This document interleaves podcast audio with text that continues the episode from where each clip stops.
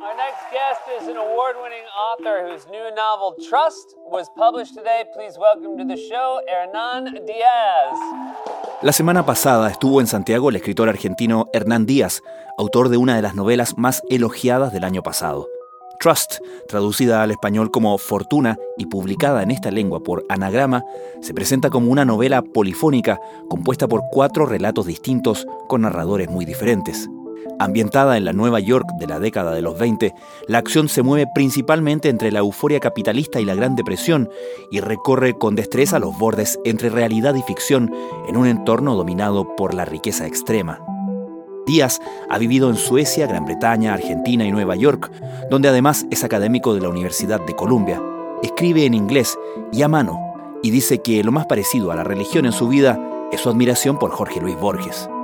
Fortuna es su segunda novela, ha sido traducida a más de 30 idiomas, fue finalista del premio Booker, ganó el premio Kirkus y medios como el New York Times, The New Yorker, el Washington Post y la revista Time la situaron en sus rankings de lo mejor de 2022. Pero sin duda, lo que le dio una notoriedad extra fue que el expresidente Barack Obama la destacara entre sus escogidos del año en su ya tradicional e influyente lista anual. Además, HBO ya comenzó el trabajo en la adaptación de la novela a una serie de televisión que será protagonizada por Kate Winslet.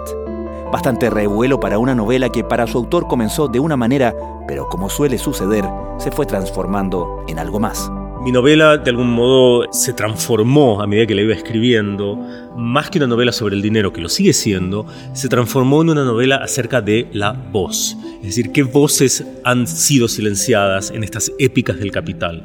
Y la voz central silenciada es la voz de las mujeres. Hoy conversamos con Hernán Díaz sobre Fortuna, sobre los paralelos y la continuidad que ve entre 1920 y 2020 en la que el puente fundamental, explica, fue la década de los 80, y sobre el tema que desarrolló en su charla en Santiago, donde fue invitado para participar en el ciclo La ciudad y las palabras del doctorado en arquitectura de la Universidad Católica.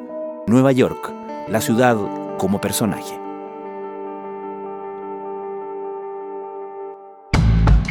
Desde la redacción de La Tercera, esto es Crónica Estéreo. Cada historia tiene un sonido. Soy Francisco Aravena. Es lunes 24 de abril. Es un personaje muy rico, es un personaje prismático, tiene un desorden de personalidad agudísimo como personaje, es polifacético, lleva muchas máscaras, tiene muchas voces y es imposible saber en esencia cuál es la verdadera Nueva York. Creo que eso es una quimera, creo que no existe, creo que la verdad de esa ciudad se encuentra en esa especie de polifonía caótica que tiene que ver en gran medida con, desde luego, eh, las muchísimas corrientes migratorias, dentro de las cuales también incluyo al colonialismo, ¿no? Es decir, todos los habitantes nativos de la parte central de Nueva York han sido exterminados, desde luego, desde hace mucho tiempo, y todos los que llegaron ahí, empezando por los primeros asentadores holandeses. Y luego los británicos y luego, bueno, las familias de alta alcurnia neoyorquinas que se repartieron efectivamente eh, la ciudad entre sí y, gran parte de esas fortunas, bueno, tienen que ver con bienes raíces y bienes inmobiliarios, ¿no? Me interesa en, en esta novela, en Fortuna, me interesa mucho la Nueva York de fines del siglo XIX y comienzos del siglo XX, es decir, el momento en el que la modernización realmente aterriza o se erige, mejor dicho. In Manhattan, a series of ambitious skyscrapers rise up, each competing to claim the title of tallest in the world. Entonces es en este momento donde se da, entre 1880 y 1920, esas cuatro décadas que son cruciales, ¿no? Se dan varios fenómenos que coinciden en la creación de este personaje de Nueva York que hoy todos conocemos. Uno es la gran acumulación de capital que comienza primero con ciertas mercancías y servicios como el, acero, el petróleo, los ferrocarriles, la industria naviera, la industria inmobiliaria y la industria bancaria, creo que la podemos llamar así, la industria bancaria. Entonces ese es un factor. El segundo factor es la inmigración, que se da también justo en esos años, desde todas partes del mundo, desde, China hasta España. Eh, pasando crucialmente por Italia, eh, también por Alemania, por Rusia, El tercer factor es, bueno, la tecnología que empieza a aparecer por ese momento. Una época muy eufórica en esos términos, ¿no? Absolutamente, desde la emergencia del metro, ¿no? que reconfigura la ciudad, el espacio urbano, las innovaciones eh, eh, en, en el campo de la ingeniería que permite construir estos puentes épicos que unen partes dispersos de la ciudad, también la ingeniería que permite construir estos rascacielos que mencionábamos antes, también la aparición del automóvil, que eso también reconfigura el paisaje urbano.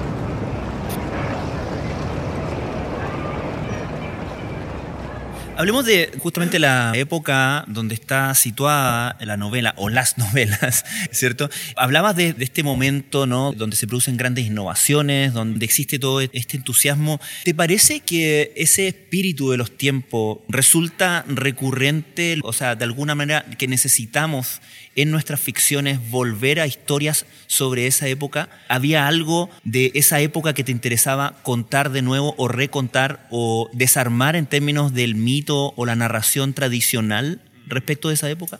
Sí, es una gran pregunta. Eh, inicialmente, eh, no. Esa sería la respuesta más breve. Ini inicial, inicialmente no, pero algo cambió a medida que fui escribiendo el libro. Para serte sincero, y esto te va a parecer una tontería, pero inicialmente este libro lo concebí como algo que se iba a desarrollar en el presente. Pero después descubrí que si un libro de finanzas en el presente implicaba que todos los personajes estuvieran mirando sus teléfonos celulares todo el tiempo, y eso me deprimió inmensamente. Entonces, como te decía hace un momento, justamente me interesan estos momentos altamente fosilizados de la historia norteamericana particularmente. Entonces, obviamente, el momento donde mejor se ve esta explosión del capital y las consecuencias que esta explosión acarrió es la década del 20 y después con este optimismo bullicioso y después la depresión del 30. Entonces, una vez que decidí situar históricamente la novela en ese momento, lo que sucedió que no fue intencional en absoluto, es que descubrí muchísimos paralelos entre la realidad mía de los 2020 y la realidad de New York de los 1920. Había muchísimos paralelos. El primero más obvio es la tremenda desigualdad en la distribución de la riqueza, que se ve muy agudamente en esos dos momentos con un siglo de distancia. ¿no?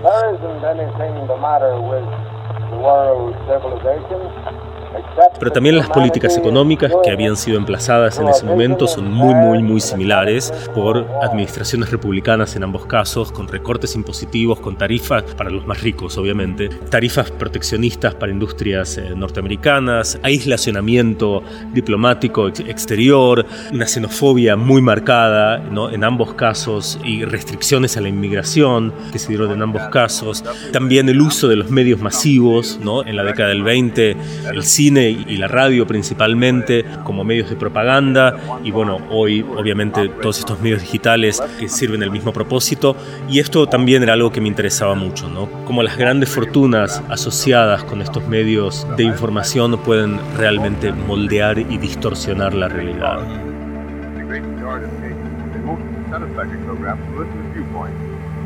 However, Ahora, ahí en ese relato de esa época, por lo menos los relatos que nos hemos contado sobre esa época, tú introduces una novedad, que es curioso que sea novedad, pero así es, digamos, que es darle más protagonismo a la voz femenina. Hay dos personajes importantes que toman la narración, el control de la narración en Fortuna, que son Aida y Mildred, y que cierran además el, el, el relato, ¿no? ¿Por qué era importante para ti relevar lo femenino en un mundo cuyo relato, cuya mitología siempre ha estado tan marcada por lo masculino? Bueno, creo que es importante para mí porque las mujeres constituyen el 50% de la sí, población claro. mundial. Y si uno piensa, y yo lo pienso sin dudas, que todo poder político está cimentado en última instancia en el poder económico, no existe uno sin el otro realmente. Y si pensamos también que las mujeres han sido excluidas de un modo sistemático de la vida financiera mundial, por supuesto que podemos pensar tal vez en, en, excepciones aisladas aquí y allá, pero como realidad general ese es el caso sin lugar a dudas. Entonces si pensamos que las mujeres han sido excluidas de la vida económica durante siglos, no resulta sorprendente también pensar que esa exclusión se traslada al campo político, al campo social y a cualquier forma de representación. Es decir, leyendo y estudiando para esta novela, estudiando documentos históricos y demás, la ausencia de mujeres en estos documentos financieros es absoluta, pero no lo estoy diciendo metafóricamente, es una ausencia total total. Y es deliberada, obviamente, no es que fue una casualidad histórica que se fue repitiendo a lo largo de los siglos. Entonces, mi novela de algún modo se transformó a medida que la iba escribiendo, más que una novela sobre el dinero, que lo sigue siendo, se transformó en una novela acerca de la voz. Es decir, qué voces han sido silenciadas en estas épicas del capital. Y la voz central silenciada es la voz de las mujeres. Y es por eso justamente que el libro que está tan preocupado por la cuestión de la voz, es un libro polifónico y es un libro con diferentes voces y quería que los lectores y las lectoras pudieran sentir en carne propia esta experiencia de ir descubriendo voces que habían sido silenciadas. The wives are also very rich men of this era. What were you looking for, and what was something that you learned? Although there was a wealth of information in there about their daily habits, which felt somewhat suffocating. Maybe I'm assigning this to them. There was one particular woman who wrote, at, at home, at home, at home. You know, page after page, it, you, you start feeling the sense of oppression.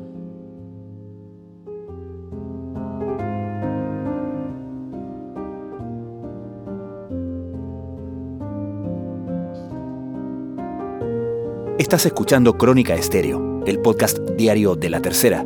Hoy conversamos con el escritor Hernán Díaz, autor de la elogiada novela Fortuna.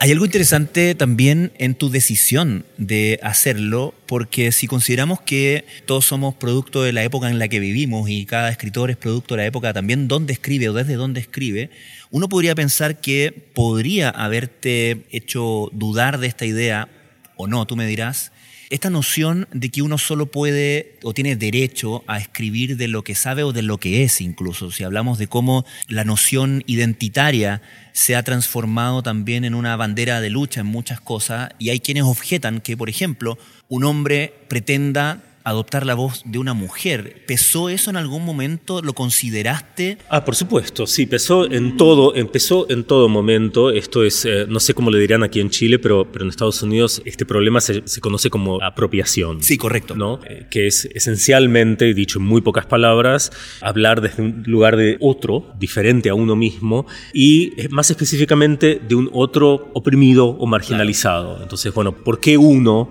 habría de perpetuar de algún modo esta opresión mediante la cooptación de esta voz ajena y oprimida. Creo que esta es una preocupación absolutamente legítima. Creo que es una preocupación muy seria y me la tomo en serio. Al mismo tiempo, no creo que sea el fin de la discusión creo que es el comienzo de la discusión. Es decir, uno tiene que escribir, si decide escribir de este modo, considerando este problema y hacerse varias preguntas. La primera es, ¿por qué necesito contar esta historia desde este otro punto de vista?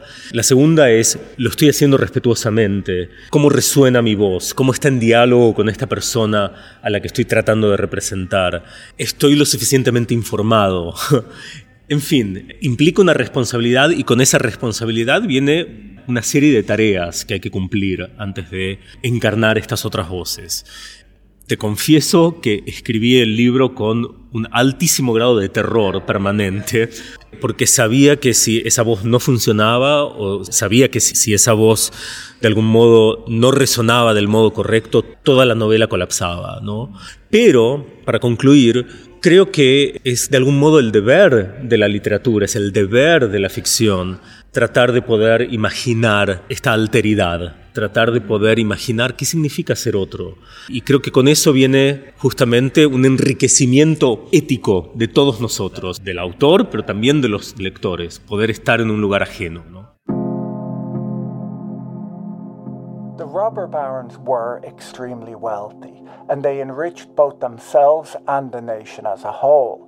The businesses they built turned the United States into the world's greatest industrial power. Hay otra noción frecuente en la literatura que habla de la necesidad de empatizar, ya sea de el autor empatizar con sus personajes o de lograr que el lector empatice con los personajes.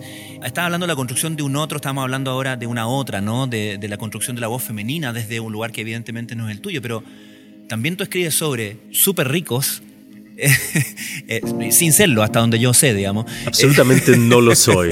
y además que se mueven en un mundo que entiendo que también era ajeno a ti, como es el de los instrumentos financieros y todo ese conocimiento específico también.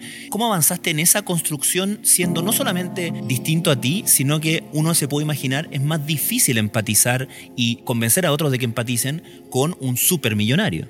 Um, Sí, la cuestión de la empatía en relación a la literatura y la empatía en la literatura como una especie de articulación ética de la ficción es algo de lo que se ha hablado muchísimo. Creo que Martha Nussbaum es una, filósofa que habla muy lúcidamente de esta cuestión. Pero hay, hay una palabra también muy modesta de la que nos olvidamos cuando hablamos de literatura y cuando nos ponemos a hablar de esas cuestiones políticas y las cuestiones de la voz y la cuestión de la exactitud referencial, tal vez, ¿no? Este es mi mundo, no es mi mundo, ¿cómo lo puedo reproducir? De un modo convincente. Esa palabra más modesta es imaginación. Creo que la literatura es primero y principal un acto de la imaginación. Y es algo que yo tengo presente en cada momento que escribo. Por supuesto que uno quiere ser convincente, uno quiere ser verosímil, uno quiere llegarle a los lectores y quiere que los lectores se pierdan de un modo feliz en la escritura. Y esas son consideraciones que tienen que ver para lograr todo ese tipo de cosas. Por supuesto tenemos que tratar de, ser lo más rigurosos posibles y de escribir las mejores oraciones de las que seamos capaces. Pero la imaginación para mí está al inicio. Y esto no se trata solamente de imaginar un mundo que para mí es desconocido desde mi experiencia, como por ejemplo ser mujer, como por ejemplo ser el hombre más rico del mundo. Obviamente estas son experiencias desconocidas para mí, pero también se trata de un tipo de imaginación emocional y eso para mí es central en el libro siempre, es decir, tratar de que los lectores, las lectoras puedan ante todo sentir el texto, más allá de preocuparse por su exactitud referencial.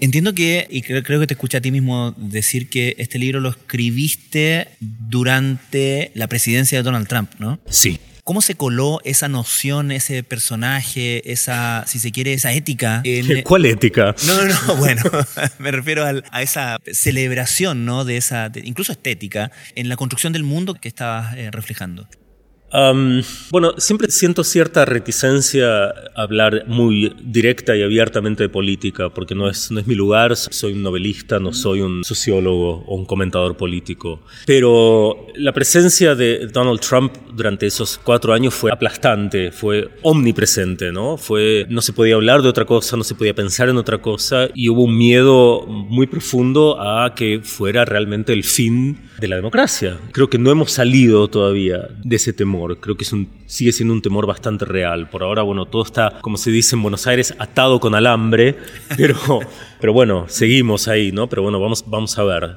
Pero creo que lo que más me llamó la atención en relación con la novela Fortuna, ¿no? Con que estaba escribiendo en ese momento, fueron un par de cosas. En primer lugar, esta ostentación burda, eh, decadente y repugnante de la riqueza y, de, y del privilegio.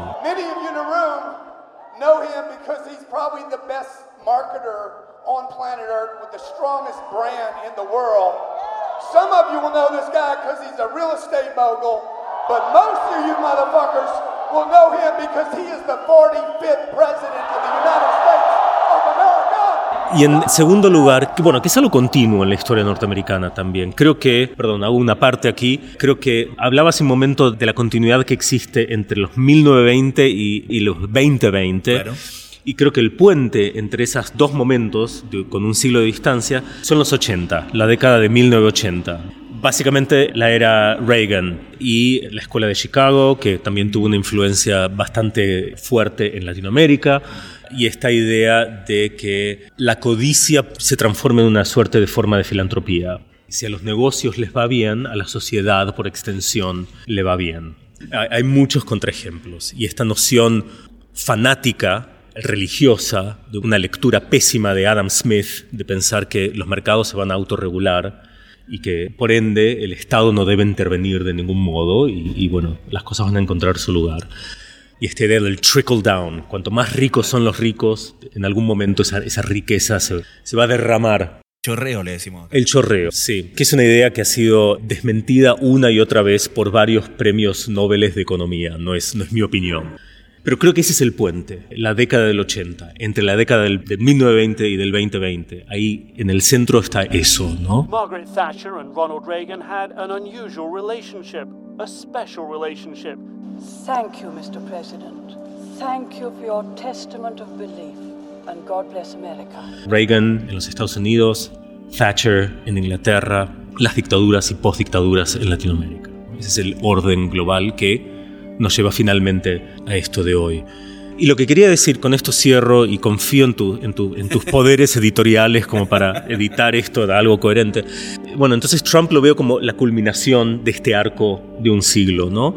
Pero también lo que pasaba en ese momento es que los medios, y Trump principalmente, nos conminaban a tomar ciertas ficciones como la realidad, mientras nuestros sentidos decían que empíricamente la realidad era otra. ¿no? El ejemplo más claro es eh, esta, idea de que Trump en realidad ganó las elecciones, que no perdió, ¿no?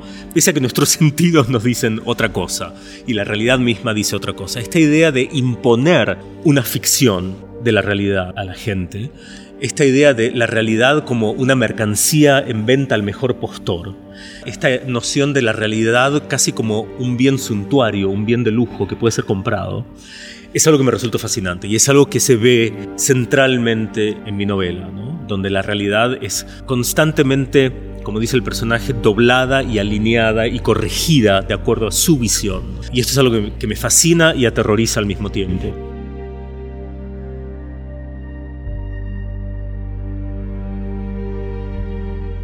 Hernán Díaz, muchísimas gracias, un gusto conversar contigo. El placer ha sido mío, gracias.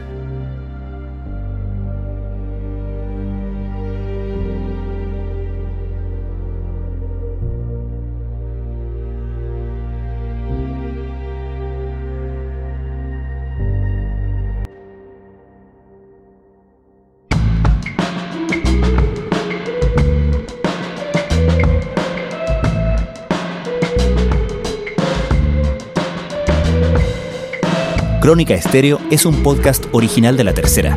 La edición y conducción es de quien les habla, Francisco Aravena. El diseño y postproducción de sonido son de Michel Poblete. Nuestro tema principal es Say Again de Citadel. Escucha todos nuestros episodios en Spotify o en tu plataforma favorita de podcast y en latercera.com. Nos encontramos mañana en una nueva entrega de Crónica Estéreo. Cada historia tiene un sonido el podcast diario de la tercera.